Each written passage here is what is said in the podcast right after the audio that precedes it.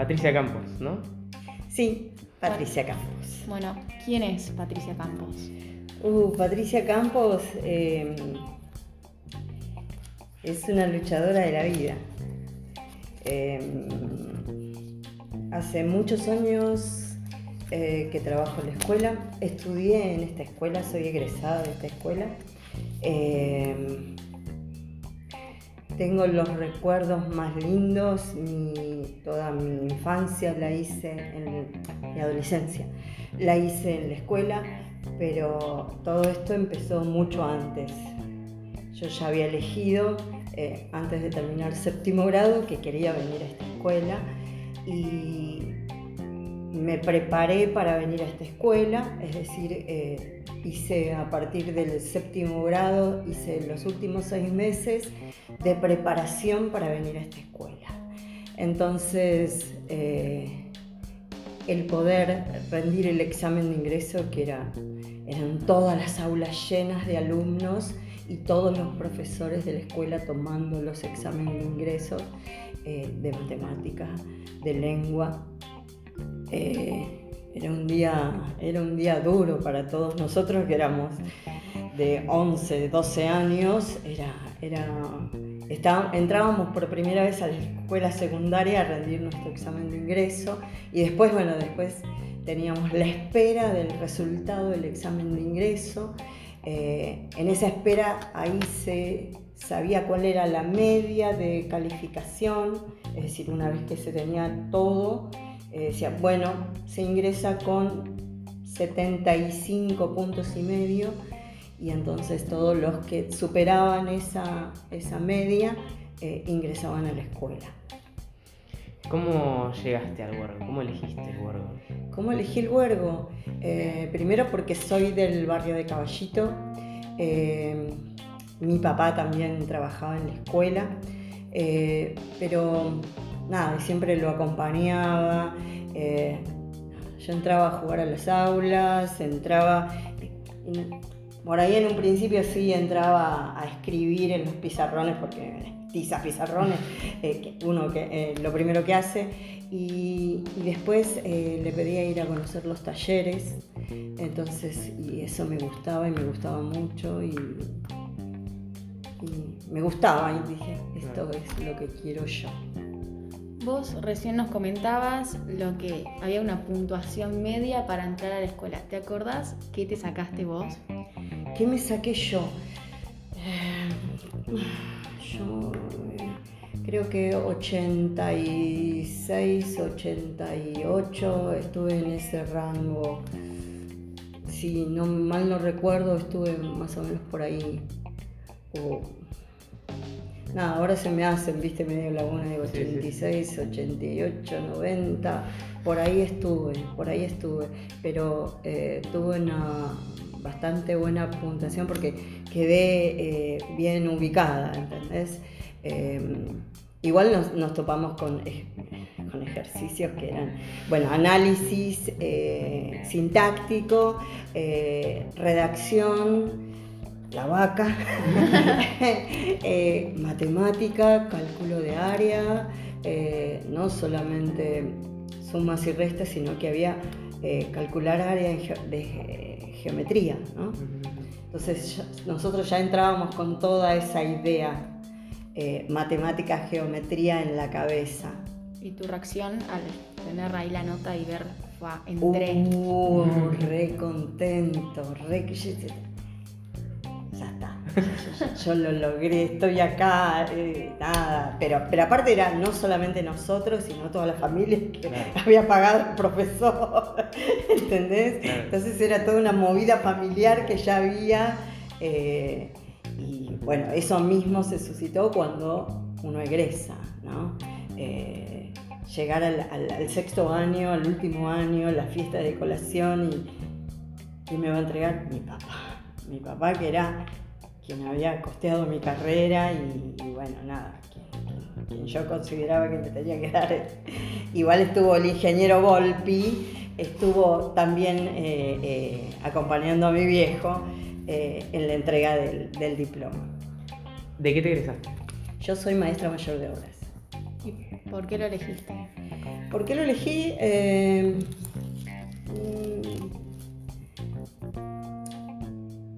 porque eh, quería construirle la casa a mis viejos. Esa era, esa era la, meta. Pero bueno, después entendí que me gustaba, tenía todo lo que tenía que ver con, con- el diseño, con construcciones, con, pero con el diseño sobre todo. Eh, entendí que no era por ingeniería, eh, me gustaba la arquitectura porque me gustaba el diseño. eh, y entonces le entré a la arquitectura.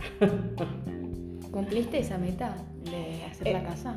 Eh, cumplí la meta, sí, sí, sí, cumplí. Eh, eh, muy a largo plazo, eh, pero la cumplí, sí, sí, sí, lo logré. Me alegro. Bueno, Tenemos una pregunta más que de mi parte salió cuando me enteré que te iba a entrevistar a vos. Tengo una, o sea, no sé, es una relación muy linda, que es eh, siendo rectora de una escuela y ya exalumna, ¿qué se siente cada año ver más mujeres en la escuela? Egresándose, pasando por la etapa de la inscripción. Yo eh, particularmente estoy, me siento muy orgullosa de que muchas mujeres elijan eh, no solo la escuela técnica, sino que elijan esta escuela. Eh, siempre dentro de mis posibilidades propicio para que, eh, para que haya más ingreso de, chicas eh, a la escuela. Eh, nada, un listado de alumnos, bueno, sí, sí, sí, sí, pero entran más chicas que chicos de todos los que hay. eh, es decir, siempre hay una lista de espera y uno, bueno, bueno, propiciamos que primero entren, no son siempre tanta cantidad, entonces digo, bueno, primero entran chicas, después el resto entran varones. eh, nada, me tomo ese trabajo de hacer esa diferencia ahí y sé que logré poblar el ciclo básico de alumnas, eh, todavía no son tantas, pero, pero porque no conocen, no porque no, no les guste, no conocen lo que es la escuela técnica. Las familias muchas no conocen lo que es la escuela técnica. También sabemos que sos mamá. Soy mamá, soy mamá de eh, Gaspar. Eh, Gaspar eh, tiene 19 años. Él quería venir a la escuela de mamá, aunque mamá sabía que Gaspar no, no era su fuerte. Porque Gaspar, eh, su fuerte es la comunicación y hoy hace música. Eh, hizo el ingreso a Vélez porque eh, creí que era lo mejor para él y de hecho ingresó, que no es fácil también, tienen como un examen de ingreso, lo sorteó bien y me dijo, no, yo quiero ir a tu escuela, no es para vos Gaspar, pero dije, no, si vos querés venir, vení. Y estuvo hasta primero, segundo año y después se fue. No era para él.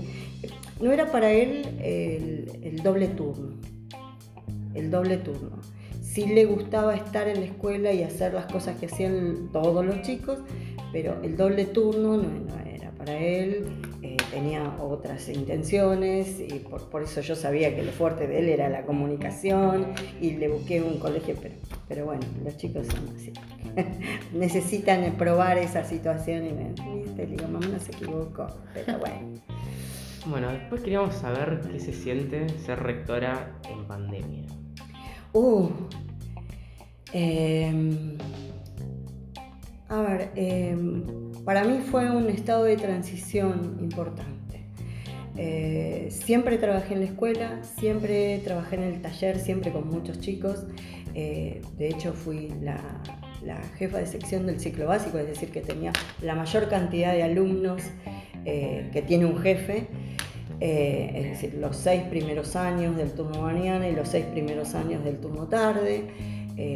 Así que conozco la metodología, primero y segundo, obviamente. Eh, conocía todo eso.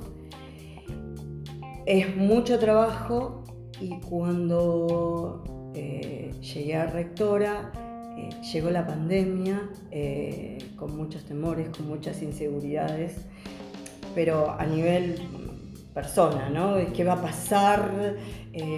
¿Nos moriremos todos? ¿Quién va a sobrevivir a esto? Pero aparte fue hacer actas todo el tiempo y venir, tiene que entregar las llaves de la escuela porque es posible que se utilice para hacer, sé, hospital de campaña.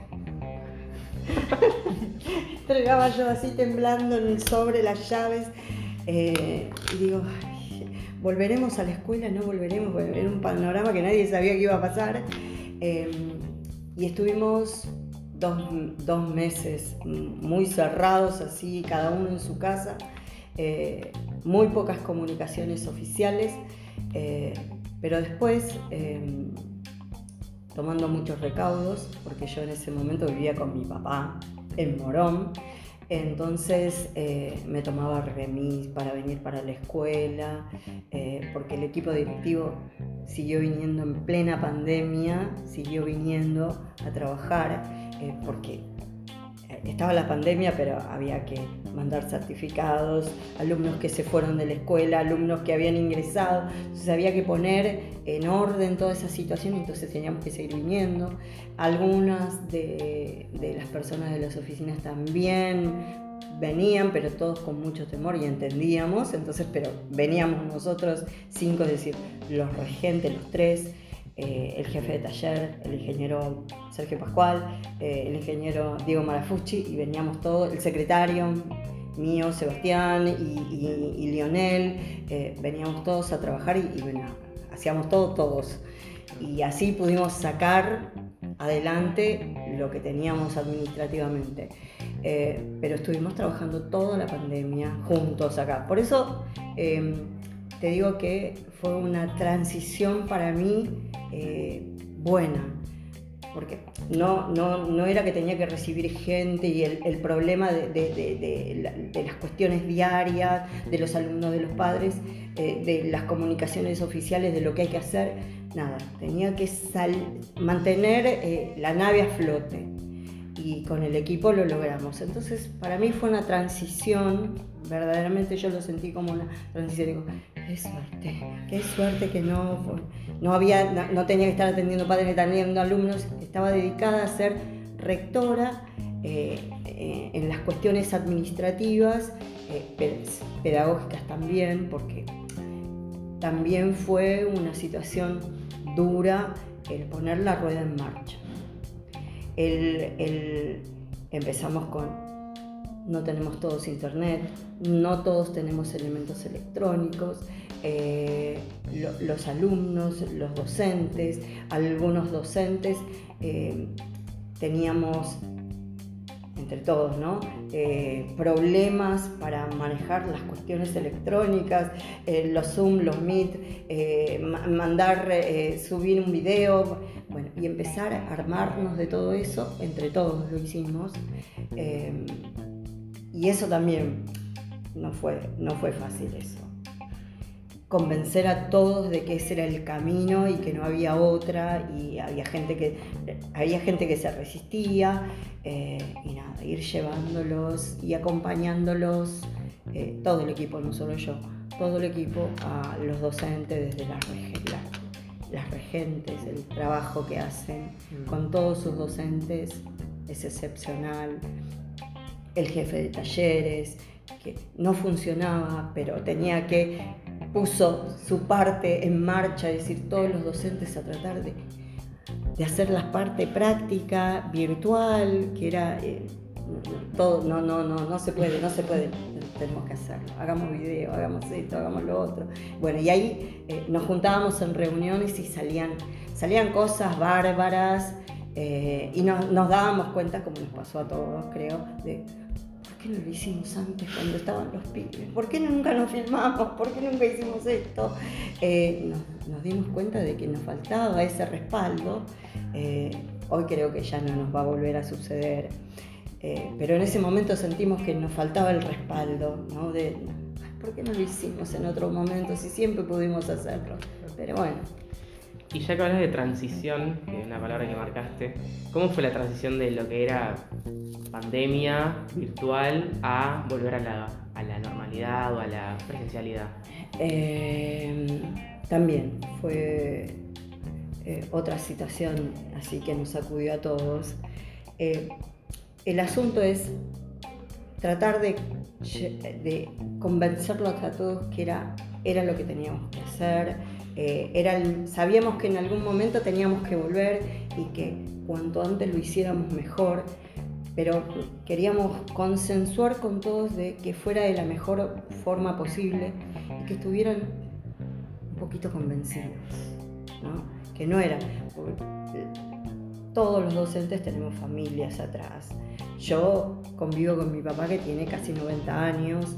Eh, para mí era todo un tema porque viajar de allá de Morón hasta acá, llegar a mi casa cuando volvía, sacarme todo, limpiar todo, era toda una situación, ¿entendés?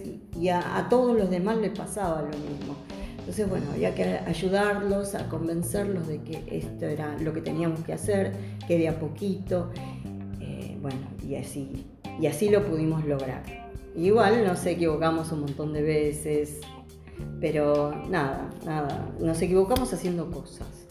Eso fue lo, interesante de todo y aprendimos de una forma que, de mejor que de la otra, eh, pero por suerte con, el equipo eh, trabajamos mucho de reuniones y reuniones y hablar qué era lo mejor, que esto, cómo nos comunicamos con los padres, cómo, cómo lo van a tomar. Fue, fue difícil, fue difícil. Siguiendo con lo que son las transiciones, ¿cómo fue para vos vivir toda la etapa de alumna, egresada, después profesora, después se vino jefa de todo lo que es taller en ciclo básico y por último ahora rectora? Em, nada, bueno, tengo, tengo muchos años en la escuela, em, tengo muchos años. con esto quiero decir es que conozco mucha gente, muchos de los que están trabajando eh, hoy conmigo eh, los conozco de hace muchos años y hay gente que la conozco de éramos compañeros. Entonces, em, para mí esa situación no fue tan traumática de, mujer en la escuela técnica. Tuve otras resistencias, pero no fueron de mis pares, fueron de la gente que era mayor que yo, de esa gente. Eh, a mí me costó eh, entrar en la especialidad construcciones de taller a trabajar como maestra. Entramos a trabajar en el 86 acá, toda la camada de, eh, de preceptores porque en ese momento se ganaba muy poco, entonces nadie quería ser preceptor, y entramos con como 15, 20, una cosa así, todos recién egresados, y yo era la única mujer. Eh, a ellos los mandaron a todos trabajar como preceptores, yo ingresé como preceptora, me mandaron a la oficina. Me costó salir de ahí, pero cuando me fui, me fui directamente al taller. Em, conseguí una vacante en el taller y, nada, y hubo alguien... Eh, eh, mi primer jefe que fue eh, Pepe Movia, un gran compañero que me ayudó y me enseñó muchísimo. Usted tiene que hacer así, no deje esto, no deje lo otro. Y aprendí muchísimo a manejarme con los chicos porque yo hasta ese momento no, tenía relación con los sí con los alumnos más grandes, no con los, más chicos. Eh, y me enseñó muchísimo y ahí amé el ciclo básico. Eh, yo empecé como maestra de hojalatería, después pasé por un montón de secciones, porque eh, no, me molestaba pasar. Cuando había, que, había algo que experimentar nuevo, Y lo organizaba, y así que no tenía problema en, esas cosas. Eh, cuando había generar una, una, rotación nueva en primero o en segundo, nada, iba y trabajaba con eso, así que estoy acostumbrada a esos cambios, a esos cambios. Eh, después, ¿alguna anécdota graciosa que tengas desde el punto de vista de alumna y después como profesora? Mm, no sé, eh, como, como, alumna, eh, como alumna hacía diabluras como, como todos los chicos eh, de, alumna. Si podías zafarte una hora en el baño, te la zafabas. antes en, en las aulas, esos huecos que hay al lado del pizarrón eran armarios y tenían puertas. Entonces te metías ahí, no tenías que hacer un ruido. Primero, nosotros no teníamos horas libres, no nos íbamos antes, no entrábamos más tarde, eh, los profesores estaban siempre. Era muy raro tener una hora libre, pero rarísimo. Entonces, éramos expertos en zafarnos de las cosas. Nos metíamos adentro de los placarcitos y no tenías que hacer un ruido. Y veías al profesor que estaba dando clases ahí y decías, ay, se me agarra. Pero esas cosas, esas cosas. Eh, ¿Más como docente? Como docente. No, no, no, no recuerdo. Yo eh, lo que sí recuerdo es que los tengo, como siempre en el ciclo básico, eh, a muchos los conozco desde chiquitos y difícilmente cambien tanto como para no reconocerlos nunca más. Eh, y por ahí los llamo por el nombre y, o, le hago recordar algunos ¿Te acordás de mí? ¿Cómo no me voy a acordar? Claro, por ahí no te saco de decir Ricardo, no sé, Rodolfo, no me acuerdo por ahí de tu nombre sé quién sos, cuándo estuviste conmigo, esas cosas sí, sí me acuerdo. Eh, y bueno, eh, eh, alegría, orgullo es cuando te reconoce, hola profe, te los cruzas en unas vacaciones, en un shopping, hola profe. Eso es lindo. Claro. Eso es lindo. Bueno, y yendo más a lo que son los 90 años. ¿Cómo, cómo, ¿Qué sentís de los 90 años de colegio? ¿Cómo, cómo es una, una, gran tarea, una gran tarea. Em, nada, eh, orgullosa, eh, me gusta mi trabajo, me gusta, eh, estoy feliz y contenta de donde llegué, de las cosas que hago, de las cosas que hago en general en mi vida, ¿no? Em, muy orgullosa, muy contenta de estar donde estoy y de estamos en un tiempo difícil de, económico, ¿entendés?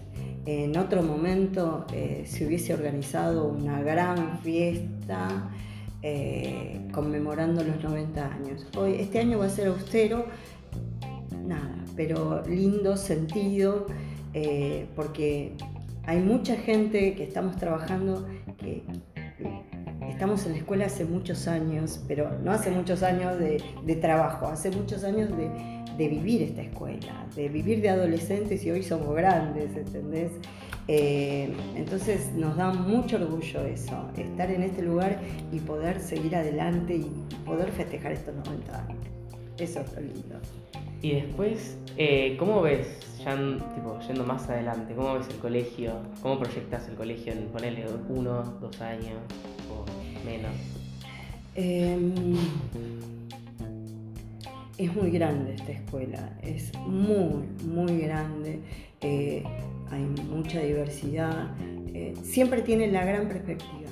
Em, hay muy buenos docentes, eh, yo creo mucho en los docentes y en el docente que logra, que logra inspirar a los alumnos. Y ahí y ahí se proyecta, no solamente el alumno, sino que se proyecta todo, la escuela, todo. ¿Me entendés? Cuando el docente logra traspasar al pibe y lo inspira para, ah, yo quiero hacer tal cosa, a mí me gustaría hacer tal otra. Bueno, ¿y por qué no probamos? ¿Y por qué no eh, hacemos tal otra, tal cosa?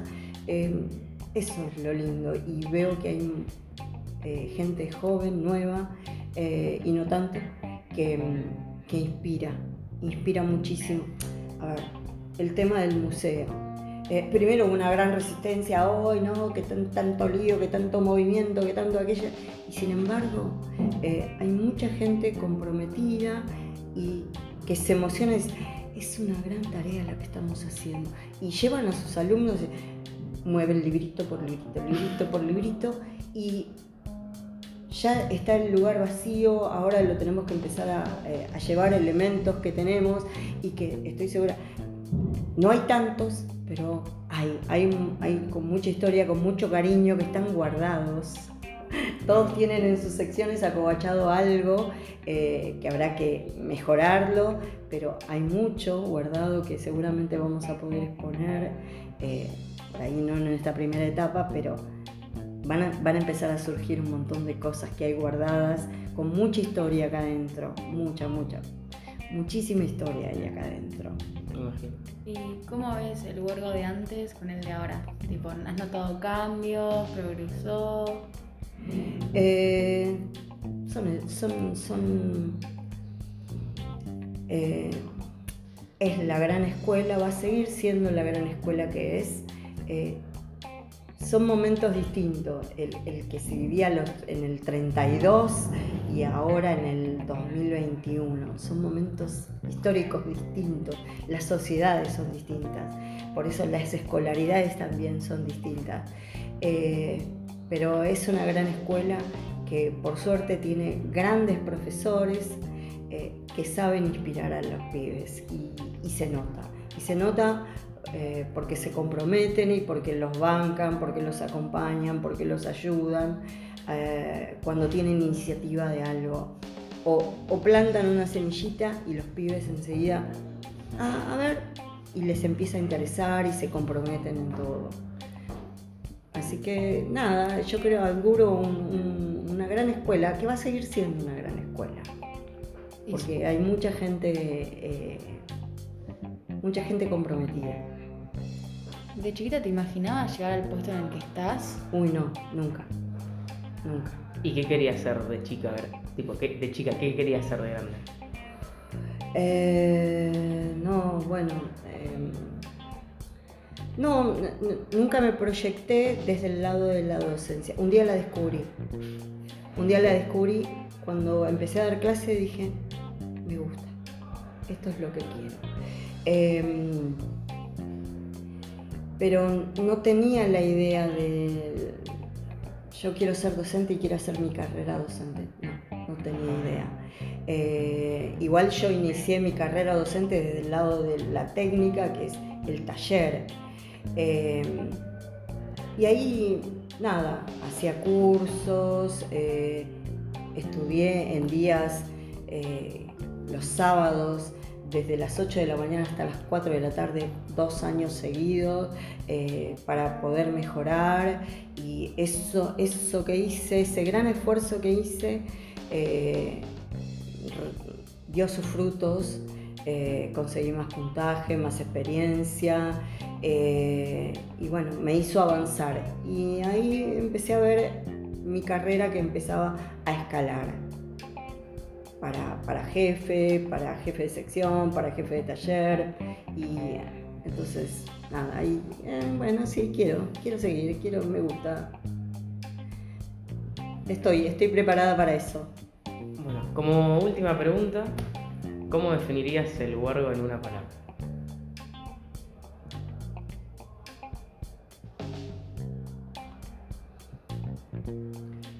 Ah, para mí es amor supremo.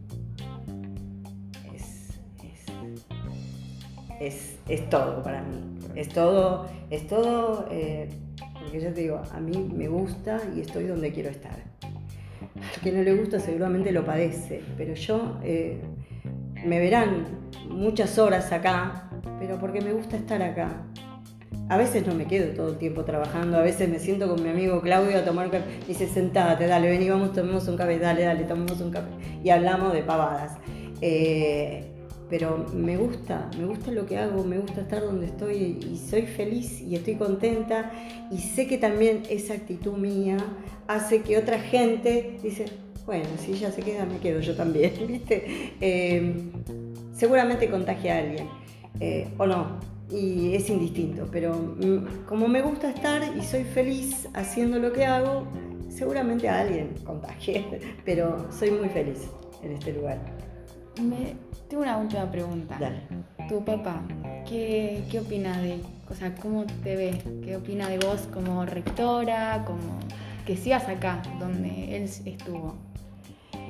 Eh, mm, a ver. cuando fue en el 2019, fue el primer acto. eh, bueno, al, al- al que pedí que me acompañara, acompañara como, a la fiesta, eh, le dije a mi papá y a mi hijo. Eh, obviamente mi hijo llegó tarde y con, eh, con tres amigos. Em, pero me acompañó mi papá, no es que entramos del brazo nada, pero él estaba en la primera fila, me vio dar el discurso. Mi papá era el mayordomo de la escuela. Mi papá era el, que organizaba a toda la gente de limpieza de la escuela. Eh, trabajó muchísimos años acá en la escuela, muchos, muchos. Eh, y me imagino que dentro de su, de su ser se debe haber sentido orgulloso de mí. Lo sabía, eh, di el discurso, llegué, papá. Eh, nada, y fue un chiste para nosotros, ¿no? Pero, pero mucha gente también lo conoce a mi papá de años y años de que estuvo trabajando acá en la escuela. Bueno, Muy lindo, muchas gracias. No, esperamos que te haya gustado la entrevista. Sí, sí. Sí. Gracias.